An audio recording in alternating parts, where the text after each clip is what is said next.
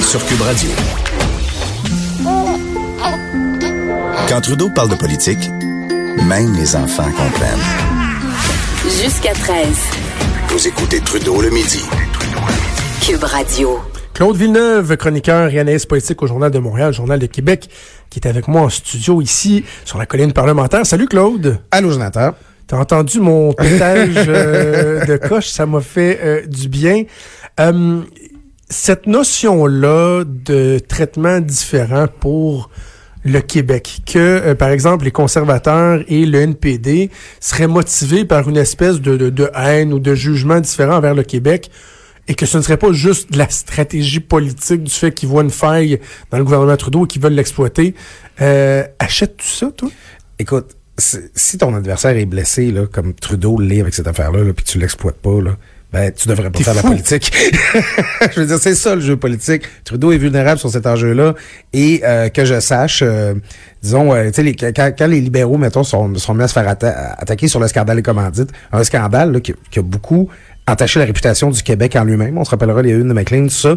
Ben, ça a fait les belles années du Bloc québécois aussi. Là, je veux dire, je, pense pas que euh, s'il y a des malversations, s'il y a des affaires qui, qui, ont été cachées au public, on devrait s'empêcher de les critiquer parce que ça concernerait le Québec ou quoi que ce soit. Puis, c'est bon, c'est sûr que les, pour les conservateurs qui ont pas nécessairement une grosse base au Québec, c'est vrai que c'est pas très coûteux hein, pour eux de faire euh, ces attaques-là, ok, mais à venir jusqu'à date, ben, puis c'est parce que Bon, ça reste d'intérêt public, là. Ben, tiens. On veut le savoir, nous autres aussi, sais. Ben, tiens. Et là, il y en a, c'est ça qui essaie même de, d'inverser ça. Tu sais, tu dis, ils ont pas grand chose à perdre parce que, euh, ils ont, euh, ils ont pas beaucoup d'appui au Québec. Mais là, il y a du monde qui dit, ah, ça pourrait nuire aux conservateurs au Québec, là. Parce que les gens vont dire, hey, ils s'acharnent sur une institution québécoise. Euh, je disais pendant, on, on jasait pendant la pause, puis j'ai pas eu le temps de le dire tantôt en ondes, mais, sais, j'ai comme l'impression que sur la question de fond là-dedans, sur, euh, sur SNC-Lavalin, il y a là l'illustration de la déconnexion qu'il y a des fois entre le pouvoir politique, les médias et la population. On en a parlé avec les gilets jaunes, avec des questions comme ça, l'environnement, etc. Pas mal sûr que monsieur, madame, tout le monde, comme on les appelle un peu péjorativement, euh, chez eux, dans leur salon, là, ils ont pas une grosse, grosse pitié pour SNC-Lavalin. Puis ils sont pas, ils se disent pas, hey, moi, je m'attends à ce que mes décideurs fassent tout, le coûte que coûte pour sauver SNC-Lavalin. Je pense qu'ils veulent plus que les gens payent pour les crimes qui ont été commis. Ben écoute, c'est sûr qu'il y a des gens, qu'il y a des familles qui sont susceptibles de perdre leur emploi, puis eux autres doivent pas trouver ça drôle. Puis moi j'ai beaucoup d'appels pour Absolument. eux. Mais dans l'opinion publique en général, je pense pas du tout là. Puis à la limite, moi en tant que nationaliste là, j'en veux beaucoup là, SNC Lavalin là, ce fleuron du Québec qui a tant fait pour entacher lui-même sa propre euh, réputation. Comme je suis pas fier de Bombardier quand ils vivent euh, de l'assistanat euh, corporatif, comme je suis pas fier de, de, de, de, de plein d'entreprises québécoises, des fois, que, tu sais, cette idée-là du Québec, quand reste-t-il, cette fierté-là qu'on avait de nos entreprises, puis qui faisaient les choses différemment, puis qui étaient créatifs, puis qui, qui construisaient là, des cathédrales là, de, au, sur la Manicouagan avec leurs barrages et tout ça. On, on a perdu ça parce qu'on dirait qu'elles ont sombré dans l'avidité, qui sont devenues des entreprises comme les autres. OK, pour faire de la business en Libye, là, t'as peut-être pas le choix euh, de donner des pots de vin au régime. Là, je la connais pas, la situation là-bas. Mais moi, je tiens pas à ce que le québécois construise des prisons pour Kadhafi. Il est obligé de faire la business en Libye. C'est, ça me fait rire, ça, ce, ce, ce narratif-là. Ah, mais vous savez, c'était comme ça que ça se passait. OK, donc il y a quelqu'un qui les a obligés à aller faire la business en Libye, puis à, être des corrompus. Puis de toute façon, ça enlève pas ce qui s'est passé euh, ici au Québec. Bref, euh, sur le terrain politique, la démission de Jody Wilson-Raybould, c'est rien pour aider, on s'entend? Ben écoute, moi, mon texte euh, hier, je disais, dans le journal, j'en parlais, j'avais intitulé ça Trudeau blessé au flanc. Là, ça saigne. Là, là, ça coule. Oh oui. le long de la hanche puis le long de la cuisse. l'artère. C'est puis c'est certainement le plus gros, la plus grosse crise politique qui vit depuis le début de son, son mandat comme premier ministre. On en avait parlé ça, quand elle avait été rétrogradée aux ben anciens combattants. On s'était vu cette journée-là, Jonathan. On, était surpris qu'elle se fasse euh, tasser. On disait bon, ça va pas l'air d'une ministre problématique. Quelques temps plus tard, on a coulé des éléments qui avaient peut-être des problèmes de comportement, de personnalité. Ça, c'est classique. Hein, c'est pratique. Comme on a fait la même chose avec Marie-Chantal Chassé à la CAQ d'ailleurs par, la suite. Mais là, c'est peut-être ça des fois qui, fait ressortir des affaires. Peut-être que du côté de Mme Wilson-Raybould, je, je, spécule, on a eu envie de, répondre un peu. Là, de, ben, ça, converge là, là cette rétrogradation-là un peu mystérieuse. Aujourd'hui, avec cette démission-là, on avait un scandale politique en préparation. Et à la fin, euh, Justin Trudeau, ben, il va falloir qu'il finisse par répondre aux questions parce qu'à venir jusqu'à date, même ces hauts fonctionnaires qu'on fait, euh, bon, sous couvert d'anonymat, euh, comme, mais néanmoins confirment qu'il y a eu des échanges entre le bureau du premier ministre et de la ministre à ce sujet-là. Si ça s'est fait, puis si c'est légitime, puis si c'est pas illégal, ben qu'on nous le dit, Ben oui. qu'il réponde aux questions. Fait, le, Justin Trudeau, présentement, il fait juste agrandir la grosseur de la blessure là, qui, qui l'affecte déjà. Ben oui, puis c'est ce que je disais moi hier euh, à l'ajoute, c'est que le nombre d'angles sur lequel il peut se faire attaquer se multiplie de jour en jour, dont l'angle du mensonge. Absolument. Est-ce que depuis une semaine, on nous a menti? C'est un autre angle qui s'est ajouté. Bref, on va suivre ça. Réunion spéciale du cabinet Trudeau cet après-midi. Revenons chez nous, revenons au Québec. L'immigration. Oui. Euh, hier, on a assisté, et j'adore le jeu de mots qu'un de mes collègues a dit dans la salle des nouvelles, à tout un cacfouillage toi, t'as déjà parlé du gouvernement de la quoi? de la couac. Ouais, ouais, je pense que je vais le réutiliser, le gouvernement de la couac, parce que là, sur le projet de loi d'immigration, euh, je veux t'entendre sur les intentions, nobles ou pas, sur ce que la CAQ veut faire, mais aussi sur la façon de le faire, la façon de le communiquer. Ça n'a pas été évident dans les derniers jours. Ben, je, je suis content que tu m'invites à diviser ça parce que, bon, il y a ce projet de loi-là qui est complexe. Hein? On, il, comprend beaucoup de choses.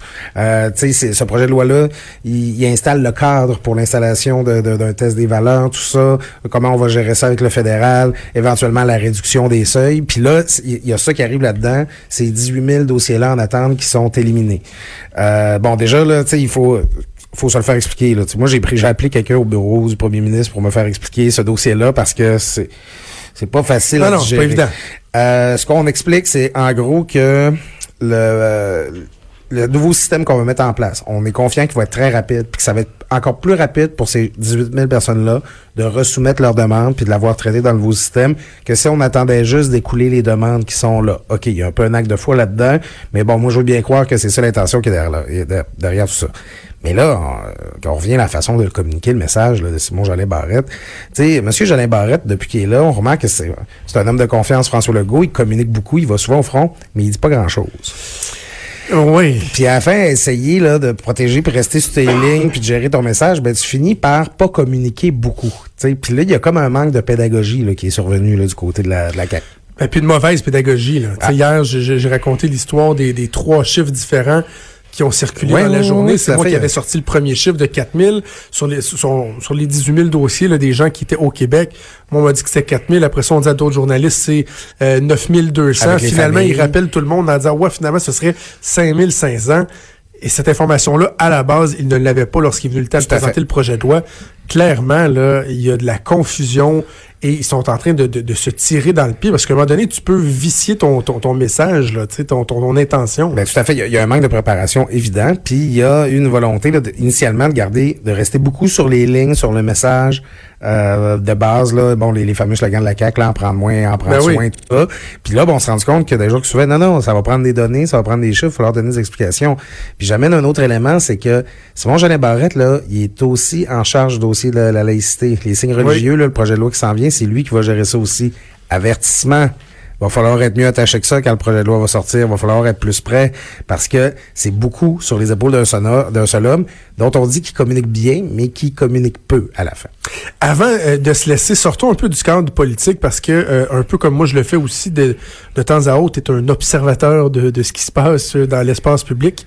Euh, L'affaire Bissonnette, Oui. les, euh, les réactions, moi hier, je mettais un peu les gens en garde des, ré- des réactions euh, autant dans un sens que dans l'autre, euh, exagérées ou en tout cas extrêmes si on veut. Là. Euh, comment t'interpréter, entre autres, tiens, allons-y avec la, la- la communauté musulmane, leur réaction à la, la peine de, de, de 40 ans? Écoute, Jonathan, on a le même âge. On est attentif à ce qui se passe dans l'actualité depuis quoi, 25-30 ans. Mhm. Des familles qui sont satisfaites de la sentence d'un coupable, des familles de, victimes d'un cr- crime violent qui sont satisfaites de la sentence que le cou- coupable reçoit si c'est pas la plus sévère? En as-tu eu beaucoup dans ta vie?